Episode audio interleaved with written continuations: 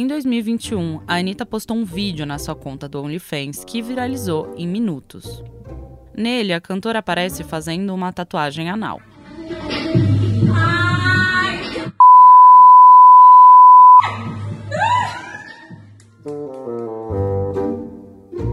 Agora, mais de um ano depois da publicação, esse conteúdo que gerou muito meme voltou a ficar entre os assuntos mais comentados das redes sociais, mas por um outro motivo. Dias atrás, o sertanejo Zé Neto, da dupla Zé Neto e Cristiano, falou isso aqui durante um show. Nós somos artistas e não dependemos de lei Rouanet. O nosso cachê tem que pagar o povo. A gente não precisa fazer tatuagem no toba para mostrar se a gente está bem ou não. A gente simplesmente vem aqui e canta. A fala do sertanejo tomou as redes sociais, com as pessoas ligando a fala dele à famosa tatuagem da Anitta. Muita gente saiu em defesa da cantora e entrou numa onda de contra-ataques a Zé Neto, com alguns comentários inclusive homofóbicos. O pai da Anitta, por exemplo, chamou o músico de enrustido, e o influenciador Felipe Neto disse que o Zé Neto era apenas um bolsominion, que é um apelido pejorativo dado aos apoiadores do presidente Jair Bolsonaro. Mas houve também quem se preocupasse com o ataque que o sertanejo fez à Lei Rouanet e lembrasse que o show que o Zé Neto fez quando criticou a Anitta foi pago pela Prefeitura de Sorriso, cidade de Mato Grosso, a 400 quilômetros de Cuiabá. O valor do cachê era de 400 mil reais. Zaneto e Cristiano, daquele hit Notificação Preferida, também já foram pagos por prefeituras de cidades de pequeno e médio porte no interior de estados como Goiás, Minas Gerais e São Paulo. Não existe nada errado em fazer um show financiado pelo Estado. Afinal, a cultura é um pilar importante para o bem-estar da população. Além disso, esse tipo de incentivo está previsto em lei, quem quiser saber mais sobre o porquê é tão importante investir em cultura, pode ver um vídeo que o TV Folha fez e está disponível no YouTube. Agora, o que realmente chamou a atenção nessa história toda foi o fato de que o Zé Neto atacou um incentivo público destinado à cultura enquanto ganhava dinheiro de outro incentivo público destinado à cultura. Para muita gente, isso não passou de uma hipocrisia. A história envolvendo a tatuagem anal da Anitta e o cantor Zé Neto rendeu tanta polêmica que ganhou até uma hashtag própria, a hashtag CPI do sertanejo. Na verdade, não existe nenhuma CPI sobre isso acontecendo de verdade, mas é assim que o assunto vem sendo chamado pelos internautas nas redes sociais. Isso porque as farpas entre Anitta e Zé Neto têm levado a importantes revelações sobre o uso de verba pública em mega eventos de sertanejos.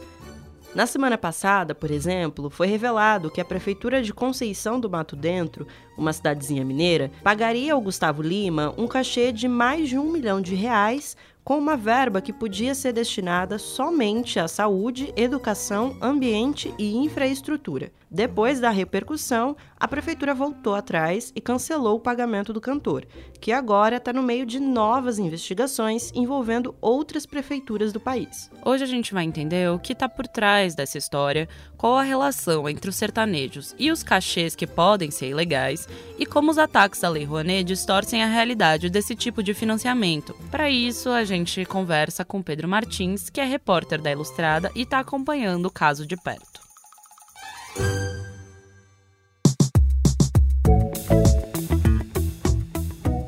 Esse é o Expresso Ilustrado, o podcast de cultura da Folha, com episódio novo toda quinta às quatro da tarde.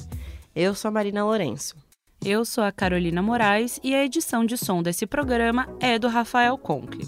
E não esquece de seguir o Expresso na sua plataforma preferida para não perder nenhum episódio. Como a gente falou aqui, todo esse escândalo envolvendo principalmente shows do Gustavo Lima começou com Zé Neto, que é dupla com o Cristiano e criticou a Lei Rouanet. Ele iniciou de uma maneira que eu acho que ele nem imaginava que, que ia acontecer isso, assim, sabe? Esse aí é o Pedro Martins. Ele estava num show, é, numa cidade de interior, assim, pequenininha, numa festa, e aí, em dado momento, ele começou a criticar a Anitta, né? É, dizendo que os sertanejos não eram artistas que precisavam fazer tatuagem é, no tororó, né? Pra, pra chamar atenção, porque a Anitta, pra quem não sabe, tem uma tatuagem no ânus. e que os sertanejos não precisavam recorrer à Lei Rouanet, que quem pagava o cachê deles era o público. E aí as redes sociais, obviamente, né, a Anitta é muito querida por muita gente, os fãs ficaram muito indignados com isso, mas não foram os fãs da Anitta que né, começaram essa discussão toda. Foram alguns jornalistas, enfim, que começaram a, a, a questionar isso. Peraí, quem paga o cachê de vocês é o público mesmo? E aí a gente, né, os repórteres que estão cobrindo isso, começou a descobrir que na realidade eles se apresentam em muitas cidadezinhas, assim, de, sei lá, 5, 3, 10 mil habitantes, no interior de Roraima, no interior de Minas Gerais, no interior de São Paulo também, com cachês, assim, milionários pagos por prefeituras. Inclusive, a festa que o Zé Neto estava no dia em que ele falou isso tinha sido paga com um cachê de prefeitura, assim. E o Zé Neto não é o único sertanejo a usar verba pública mais comum quando a gente está falando de cantores do sertanejo são financiamentos via prefeituras. Então são eles que vão até essas cidades, né, como Conceição do Mato Dentro, né, no interior de Minas Gerais. São eles que vão até São Luís de Roraima, sabe? Você nunca vê um artista do pop, por exemplo, do samba, é, do, do, do, pagode ir numa cidade dessa. E, tradicionalmente, historicamente, são sertanejos que rodam o Brasil. É possível criticar o Zé Neto por falar mal da Lei Rouanet, um incentivo governamental, e usar caixa da prefeitura, que também é uma verba pública. Mas nada disso que a gente está falando é ilegal. O que os dois recursos têm é uma diferença de protocolos que ajuda a gente a entender por que alguns preferem usar esse dinheiro da prefeitura e não tentar via Secretaria da Cultura Federal. Diferentemente da Lei Rouanet, que você tem um portal chamado Versalic, que você consegue rastrear o nome do cantor e ver tudo que ele está envolvido em todos os lugares do país, o que, que ele está tirando, detalhamentos assim específicos de quanto ele usou para estrutura metálica do palco, quanto ele usou para microfone, é, os cachês de prefeitura não tem detalhamento, é só a gente sabe que ele ganhou tanto e acabou. É isso. Uh, então a gente não tem um lugar, assim, um site, um portal do governo que a gente possa pesquisar todas as cidades que estão contratando Gustavo Lima ou qualquer outro sertanejo, qualquer outro artista. Nesse detalhamento que o Pedro comentou, é preciso explicar quais cidades você vai, quanto vai gastar em cada uma, quanto se paga de estrutura metálica, alimentação, publicidade. Com o aval do governo, que tem uma comissão especializada nisso, aí sim o artista ganha o direito de tentar captar recursos via Rouanet. No caso das prefeituras, o funcionamento é diferente. Eles fazem uma dispensa de licitação, né? É, o caso é, eles provam que não tem como fazer licitação para poder contratar. Por quê? Se eu tô querendo contratar o Gustavo Lima, não tem nenhum concorrente do Gustavo Lima. Não tem o Gustavo Lima 2 e 3 para fazer os três orçamentos. Então a prefeitura dispensa a licitação e contrata. Isso não é ilegal. O problema é, é o que está chamando a atenção de todo mundo, né, dos internautas, também das autoridades, né, do Ministério Público, por exemplo, é que esses cachês eles são é, é, muito altos para essas cidades. Então, e aí a gente entra em casos de shows do Gustavo Lima, que estão sendo investigados pelo Ministério Público. Um deles é uma apresentação na cidade de São Luís, em Roraima. De acordo com o Instituto Brasileiro de Geografia e Estatística, o IBGE, o município tem pouco mais de 8 mil habitantes. O cachê que Gustavo Lima recebeu na cidade é de 800 mil reais. Ou seja, é como se mais ou menos cada morador da cidade, incluindo criança, adulto e idoso, pagasse 100 reais por esse show. E aí o Ministério Público né, do estado de Roraima começou a questionar a prefeitura, né? É, qual é o retorno que esse show vai trazer para os moradores da cidade?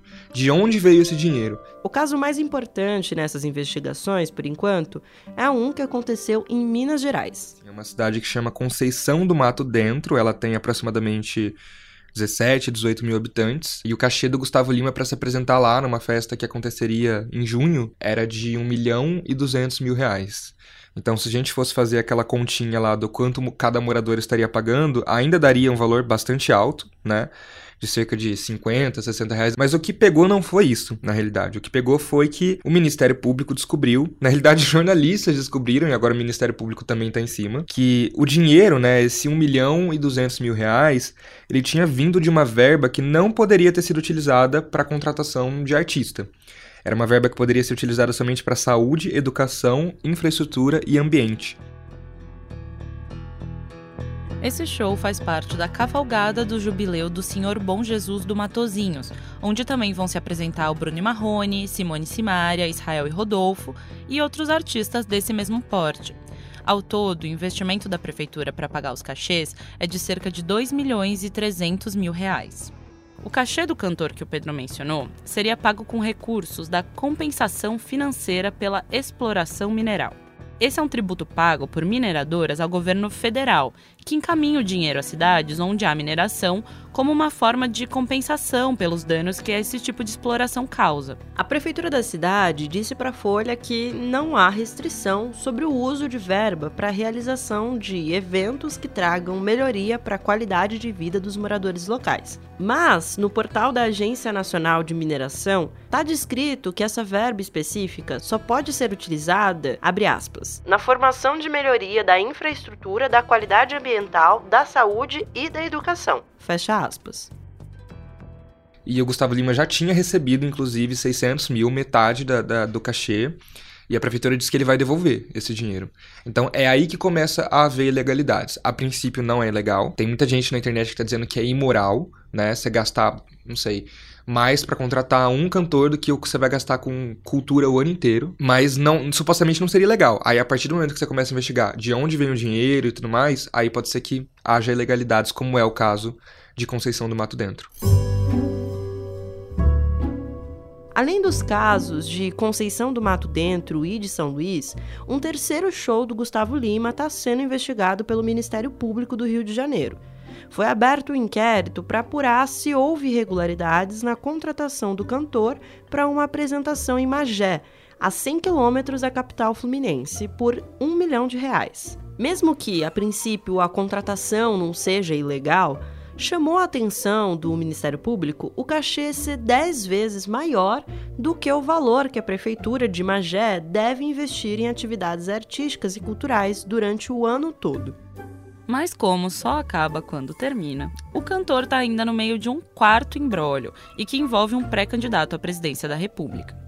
Ele e outros cantores sertanejos vão participar de uma festa bancada pelo deputado André Janones, do Avante, lá de Minas Gerais. Os 1,9 milhão gastos são de uma emenda parlamentar destinada para a cidade de Ituiutaba, conforme revelou uma reportagem do jornal Estado de São Paulo.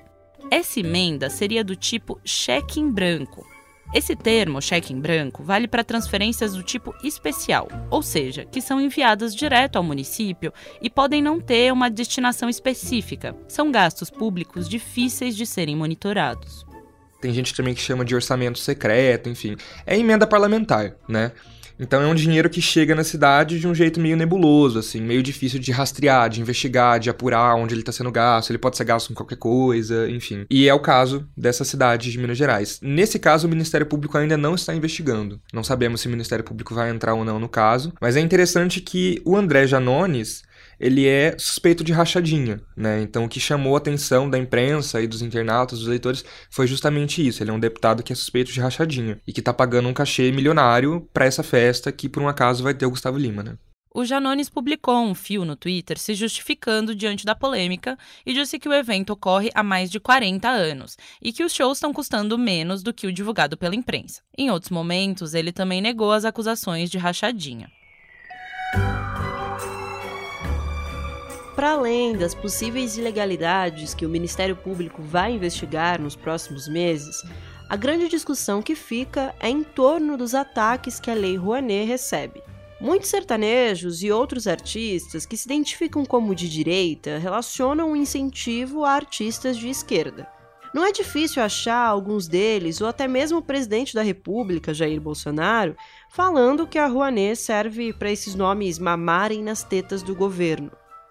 E aí o que tá chamando muita atenção, né? Tem gente na internet falando que é a CPI do sertanejo, embora não haja uma CPI de fato, mas é uma brincadeira, é que, querendo ou não, esses casos todos que estão pipocando, essas investigações que estão pipocando, elas fazem cair por terra, assim, essa teoria de que quem toma dinheiro do governo, quem usa dinheiro do governo para se apresentar, para fazer arte, é artista de esquerda. Na realidade, não. Os sertanejos, que são artistas muitas vezes de direita, né, que apoiam inclusive o presidente Bolsonaro, que criticam o ex-presidente Lula, eles pegam sim muito dinheiro público. Muito mais do que um, um cachê da Rouanet, para você ter uma noção. Um cachê da Rouanet, hoje, ele, para um artista, não pode ser mais de 3 mil reais. Não pode. Ele pode pegar mais dinheiro porque ele vai estar tá gastando com equipamento, com alimentação, com publicidade, mas o cachê do artista não pode ser mais de 3 mil reais. E aí, enquanto isso, você tem o Gustavo Lima pegando 1 milhão e 200, né? De uma cidade que. Será que essa cidade tem esse dinheiro? A gente viu que não, ela estava usando uma verba que não poderia ter sido usada. Depois que essas várias notícias de investigações surgiram, Gustavo Lima chegou a fazer uma live para falar do assunto. Ultimamente eu venho levando tanta pancada, gente, mas tanta pancada e venho aguentando calado tudo isso. Eu não sei o porquê de tanto ódio. Eu nunca me, me, me beneficiei é, sobre dinheiro público ou empréstimo de tal coisa ou algo do tipo, sabe? É, a minha vida foi sempre trabalhar é, o Gustavo Lima, ele diz, né, ele fez uma live é, recentemente dizendo que ele não compactua com nada de errado, que ele, enfim, não usa dinheiro público, o que a gente já viu que ele usa sim, né, porque ele é contratado para fazer shows em prefeituras, mas ele diz, em suma, que não é responsabilidade dele fiscalizar contas públicas, né? Que isso é uma obrigação da prefeitura e ele só está prestando um serviço. E aí é o que a gente vai entender o que, que o Ministério Público vai achar disso. Se é obrigação dele ou não é, saber de onde está vindo esse dinheiro, né? Se ele pode simplesmente receber o dinheiro da prefeitura e está tudo bem, não interessa de onde veio, não é, não é responsabilidade dele, ou se sim é responsabilidade dele. Ainda é cedo para entender o que vai acontecer com Gustavo Lima nesses processos envolvendo o Ministério Público, ou com outros sertanejos e outros artistas que fazem shows com verba pública de prefeituras. No caso de Minas Gerais, a prefeitura já cancelou o show e afirmou que o Gustavo Lima vai devolver a parte do cachê que ele já ganhou. É, o que eu acho que pode acontecer é essas contratações ficarem um pouco mais difíceis, assim, porque as prefeituras sabem que tem gente de olho, que a sociedade está de olho, que a imprensa está de olho, que o Ministério Público está de olho, e os sertanejos também sabem que agora as pessoas estão de olho, né? Era uma, isso era, de novo, uma caixa preta que ninguém nunca tinha aberto, assim, sabe? E agora eu acho que isso pode mudar alguma coisa, mas a gente ainda tá num estágio muito inicial dessa história toda para saber o que, que, pode acontecer com eles, assim. Isso vai depender do que o Ministério Público decidir, assim, porque é o Ministério Público, né, são os promotores de justiça que podem levar isso, é, denunciar alguma prefeitura ou denunciar algum cantor é, para a justiça. Depois que a gente conversou com o Pedro, o Ministério Público do Rio Grande do Norte também pediu que a justiça cancelasse shows do Wesley Safadão e do Xande Avião lá em Mossoró, cidade a 280 quilômetros de Natal. Eles estavam marcados para as próximas semanas durante uma celebração junina paga pela prefeitura. O que o Ministério Público quer é que o cachê dos cantores, que soma um milhão de reais, seja destinado à educação. E o Ministério Público de Mato Grosso também resolveu apurar se houve irregularidade na contratação de cantores, sobretudo dos sertanejos, por cachês que ultrapassaram um milhão de reais em 24 prefeituras do estado. Essa investigação, aliás, envolve Sorriso, a cidade onde o Zé Neto criticou a tatuagem anal da Anitta e deu início a toda essa polêmica. Mas fica por aí que a gente ainda tem as dicas da semana.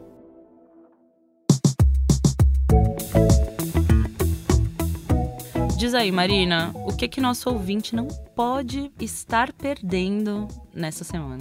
Carol, nessa semana a gente está celebrando o centenário da Bibi Ferreira, que foi uma é, artista muito importante para o Brasil.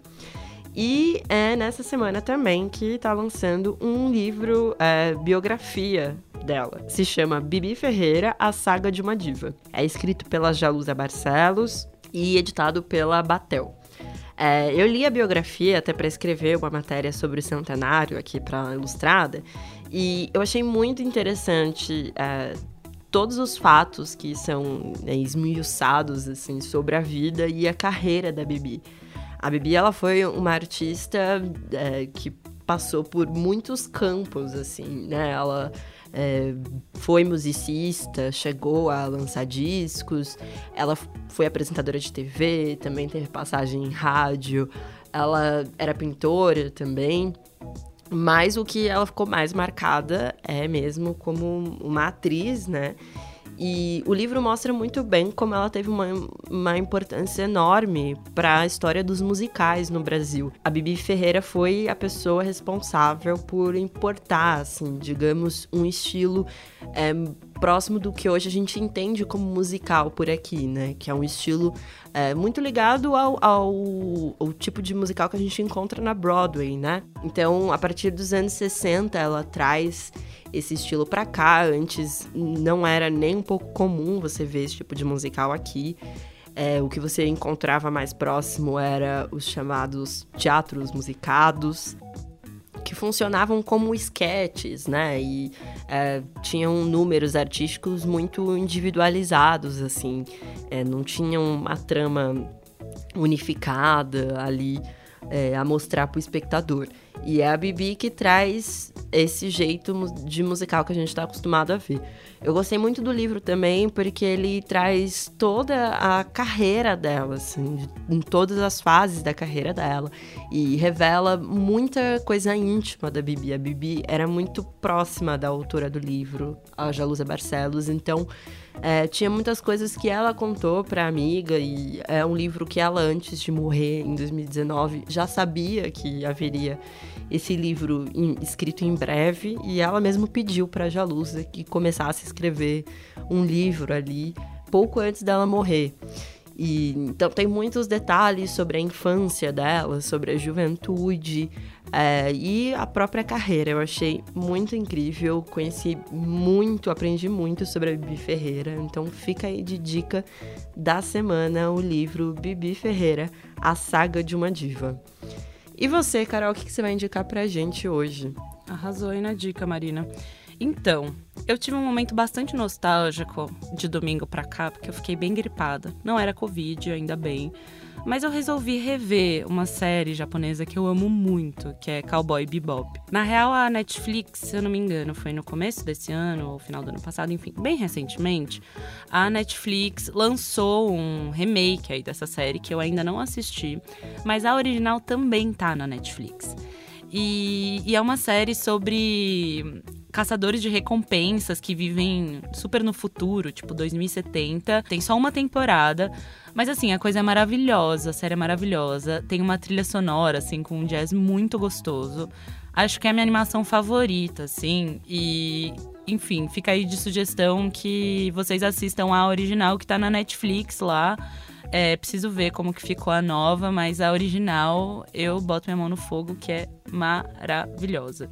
Então minha sugestão aí é assistir Cowboy Bebop, que é uma animação super clássica aí que vale muito a pena ser vista. Olá, hein? A Carol falou que bota a mão dela no fogo, vocês podem cobrar depois.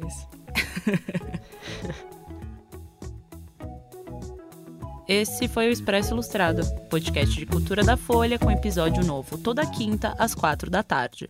Eu sou a Carolina Moraes. Eu sou a Marina Lourenço e a edição deste programa é do Rafael Conkle. Um beijo e a gente se vê semana que vem. Tchau, tchau. Se cuidem, hein?